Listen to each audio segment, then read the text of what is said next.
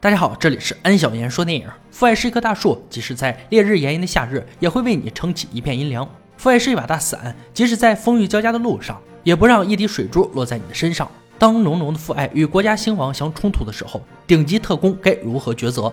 今天给大家带来高分动作电影《深海危情》。马丁原来是中情局情报特工，多年磨练，他的拳脚功夫了得，枪法更是精准。但人有失手，马有失蹄。十二年前执行任务失败，让他遭受了巨大的冲击。在乌克兰基辅，一个叫红星的女人带着秘密文件，打算交给一名记者，而马丁负责在暗中保护。躲在暗处的马丁发现，与记者同行的还有自己的老婆。就在这时，俄罗斯的特工一枪打死了记者。叫红星的女人在逃走时也被枪击中，死在当场。对方趁机拿走文件包，而马丁见状开枪一阵突突，很快就打死了对方两人，夺回文件包，胜利就在眼前。没想到最后一名特工却挟持了马丁老婆，命令马丁交出文件包。而马丁稍加犹豫，对方就直接开枪打向老婆的腰部，伴随着老婆的尖叫，鲜血流出。见此情景，他只好将文件包丢给敌人，丢出的同时向对方开了枪，但是他却失手误杀了老婆，文件包也被抢走。这件事一直是马丁心头的一道伤疤。此后，他毅然辞职，在朋友的酒吧做保安。他脾气火爆，对待闹事的客人经常拳脚伺候。对于这个既能保障酒吧安全，又能经常把事情闹大的家伙，朋友也属实有些无奈。而马丁为了增加收入，经常参加地下拳击比赛。老婆死后，他成了单亲父亲。女儿丽莎今年只有十二岁，但是却有着不符合年龄的成熟。丽莎的性格和马丁的教育密不可分。马丁从来没有把丽莎当女儿养，两个人相处更像搭档。马丁把自己一身本事全部教授给女儿，而丽莎对于格斗更是展现出惊人的天赋。今晚又是拳击比赛的日子，女儿仔细分析对手后，建议马丁使用迂回战术。因为对手很强，硬占不到便宜。马丁不以为然，坚持用自己的方式主动出击。女儿苦劝无果后，有了自己的打算。他将所有的钱交给赌场老板，买对手赢。开场后，马丁和对手拳来脚往，起初打得不相上下。渐渐的，马丁就处于劣势。女儿多次提醒，也没能让他改变策略。不出意外的，马丁输了比赛，女儿却拿到了高额的赌资。丽莎对自己的未来也很有规划，决定夏天以后就去上学。她认为有学习才能让自己以后的生活安稳，马丁却嗤之以鼻。他认为自己教的本事足够让丽莎受用一生。几天后，记者劳拉来到酒吧找马丁，他拿出了父亲和马丁的合影。劳拉的父亲就是那名死去的记者，他知道马丁曾经和父亲一起在《大公报》共事，这次来是告诉马丁会接替他父亲完成他生前未完成的工作。由于近期发生了俄罗斯反对派高层被化学武器杀害事件。劳拉清楚，十二年前父亲的死就是因为化学武器。就在这时，酒吧里突然闯进一伙人，对着他们开枪射击。马丁保护劳拉退到厨房，利用场地优势将来人全部摆平。结束战斗后，才发现劳拉已经趁乱逃走，多少有点无情啊！一声不吭就溜了，叫啥事儿啊？马丁回到家后，中情局的约翰已经在他家里。约翰想要制造出轻松的氛围，而马丁知道无事献殷勤，非奸即盗。果然，同行的还有军情六处的人。他们的真正来意就是关于劳拉找他的谈话，并想知道劳拉有没有提到一份文件。马丁只能顾左右而言他，回避问题。约翰警告他千万不要参与其中，并给他看了一个男子被割喉的照片，直言近期只要跟劳拉扯上关系的人都是死路一条。整件事的起因就是俄罗斯人多次在英国使用神经毒剂，如今又把目标对准了美国。那份让人精神紧张的文件就是证据。来人走后，马丁陷入了沉思，一夜未眠。十二年前的事情再被翻出。显然不是好事，他决定带着女儿远离是非之地。还未出发，马丁就被偷袭打晕。醒来时，他已经被反绑在椅子上。绑架他的正是俄罗斯特工。女头子开口就要那份文件，并对马丁严刑拷打，最后用女儿丽莎威胁他。马丁他妈无语了。文件在十二年前就被你们这帮鳖孙儿抢走了，现在和我要个毛线？但马丁转念一想，事情可能另有猫腻。为了女儿的安全，他谎称文件在劳拉手里。马丁答应会帮他们搞到手，女头子只给他二十四小时，不只要文件，还有劳拉。随后将马丁丢在大街上。他知道劳拉能找到自己，就是通过西姆，所以马丁来到夜总会找到了他。但是西姆却在刻意隐瞒认识劳拉的事实，能动手绝不废话。在马丁的枪口威胁下，他只能交出自己的手机，同时他也按下了报警器。在保镖赶到的时候，马丁打死了西姆。在一众保安的围攻下，凭借自己的真功夫和精准的射击。这些普通的保安很快就被他消灭殆尽。脱身后，马丁来到一家宾馆，找到了劳拉。劳拉告诉他，在父亲的日记中提到，红星搜集了化学武器证据，并掌握了神经毒剂的配方和样品。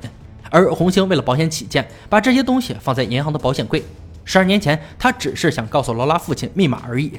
至于双方抢夺的包裹，其实是空的。劳拉想曝光这些东西，一方面是为了父亲报仇，另一方面是摧毁俄罗斯的阴谋。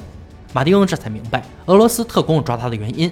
换个角度想，当年的任务也不算失败，对他来说多少是个慰藉。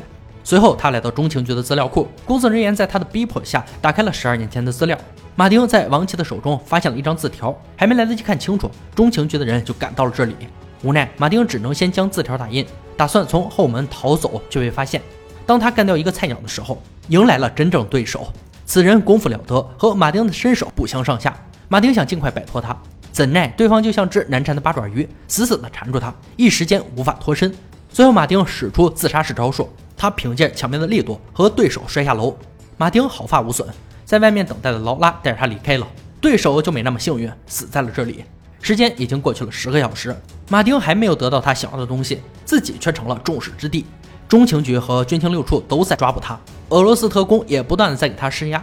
马丁告诉女头子，文件必是囊中之物，现在正和劳拉赶往基辅去拿。女头子能做的只有等待。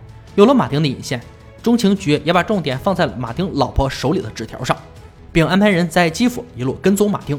劳拉租了一辆车，带着马丁来到父亲生前的住所，暂时安顿下来。而女头子的耐心已经耗尽，带着马丁的女儿也来到了基辅。第二天，劳拉来到银行，在女经理的带领下找到保险柜，她将路线通知给马丁，而马丁故意泄露行踪，将中情局的人引到这里。中情局的约翰怕文件丢失，迫不及待地进去查看。他刚进去就被马丁控制，因为马丁掌握的密码已经被约翰换过一次，在他的枪口威胁下。约翰只能打开保险柜，劳拉把里面的东西拿出来，打开储存箱，里面正是神经毒剂。既然拿到想要的东西，就不必过多停留。马丁打晕约翰，和劳拉快速跑向楼顶，然后从安全梯来到一楼。中情局的人紧追不舍，眼看两人就要溜之大吉，对着他们开了枪。马丁因别不及，肩膀中枪，银行被抢，惊动了警察，对着劳拉的车开始了急速追击。亡命之徒的潜能一旦激发，谁也抵挡不住。很快，警车被撞。只能看他们远去。脱险后，劳拉在给马丁处理伤口的时候，趁机夺了马丁的枪，并对准他。劳拉知道马丁不是单纯的帮他，肯定另有阴谋。他猜测马丁和中情局是一伙的。任凭马丁说出实情，劳拉对他也不再信任。在两人的争论中，劳拉情绪激动，对着马丁开了枪，自己则带着神经毒剂驾车离开。再次受伤，马丁的意识陷入轻度昏迷状态。恍惚中看到老婆在责怪他没有保护好女儿，想到女儿，马丁立刻清醒。随后就接到女头子电话，询问东西是否到手。马丁怕女儿有危险，没敢说东西被抢走。他要求和女儿通话。听到丽莎的声音后，马丁第一次认真的说了一句“我爱你”。女头子抢回电话，告诉马丁晚上十点要拿到文件。基辅之大，去哪找劳拉成了他最大的难题。天无绝人之路。马丁看到租车广告后有了方向。租赁公司对每辆车都有定位装置。马丁来到劳拉租车的地方，查到车停在中央火车站。他马不停蹄地来到火车站，这里人流量较多，想找一个人非常不容易。他来到二楼后，非常幸运地看到劳拉正在站内等车，想离开。这次马丁一定不能让他再跑掉。火车站里，在马丁的死命追击下，劳拉失足摔下楼梯，马丁终于将他制服。晚上十点，女头子已经在基辅大桥等马丁，而马丁却一个人来到这里。他将劳拉和化学毒剂的视频发给女头子，只有女儿真正安全后，才会把地址交给他。就这样，丽莎再次回到爸爸的怀抱。女头子派人去拿文件，自己则留下看守马丁。如果没有拿到想要的东西，马丁父女必死无疑。就在这时，劳拉出现在女头子的身后，对着他们开了枪。马丁把女儿塞进车内，加入战斗。大桥上枪声四起，秒变战场，双方打得正激烈。劳拉子弹已经用完。就这样，女头子将她作为人质，要马丁交出文件。马丁返回车内，看着女儿，目光中包含着深深的父爱与不舍。语气沉重，像在交代遗言。丽莎的心里很不安。当马丁再次面临两难抉择的时候，场景和十二年前如出一辙。马丁将箱子抛出后，却不敢扣动扳机，短暂的迟疑使他中枪倒地。十二年前的失手依旧是他解不开的结。就在劳拉紧闭双眼等待死亡的时候，一声枪响在耳边炸开。原来在紧要关头，女儿丽莎果断开枪打死了女头子。就在几人要离开时，中情局的人赶到，想要夺回文件。劳拉带上箱子，在子弹乱飞中跳下大桥，河水被血染红。几天后，丽莎来到爸爸所在的监狱病房，虽然马丁的伤势得到了很好的救治，但他的罪名是盗取国家机密，这个罪行足以让他在监狱度过后半生。从监狱里出来后，丽莎找到中情局的约翰，他将一份军情六处中的双重间谍的名单交给他。约翰一看，瞬间冷汗直流。名单里赫然写着约翰的名字。丽莎通过这份把柄把父亲救了出来。劳拉也没有死，她把文件在俄罗斯的网上发表，引起了数年来最大规模的抗议。劳拉终于完成了父亲的遗愿，并成为了当代最优秀的女记者。而在一个风景优美的小镇上，丽莎放学回家会帮爸爸打理他的小餐馆。风雨已经停息，宁静才刚刚开始，一切都朝着好的方向发展，未来可期。电影呢，到这里就结束了。深海危情作为低成本动作片，拍的还算可以，情节有点意思，但动作、枪战戏都不够精彩。几个女演员挺亮眼，有必要强调一下感情戏。四叔与剧情中女儿之间的互动情感戏，是他有史以来在电影荧幕中展现出最富有真实情感的表演，没有丝毫的敷衍或做作。这一点对于四叔来说是相当大的进步。好了，今天解说到这里，我们下期再见。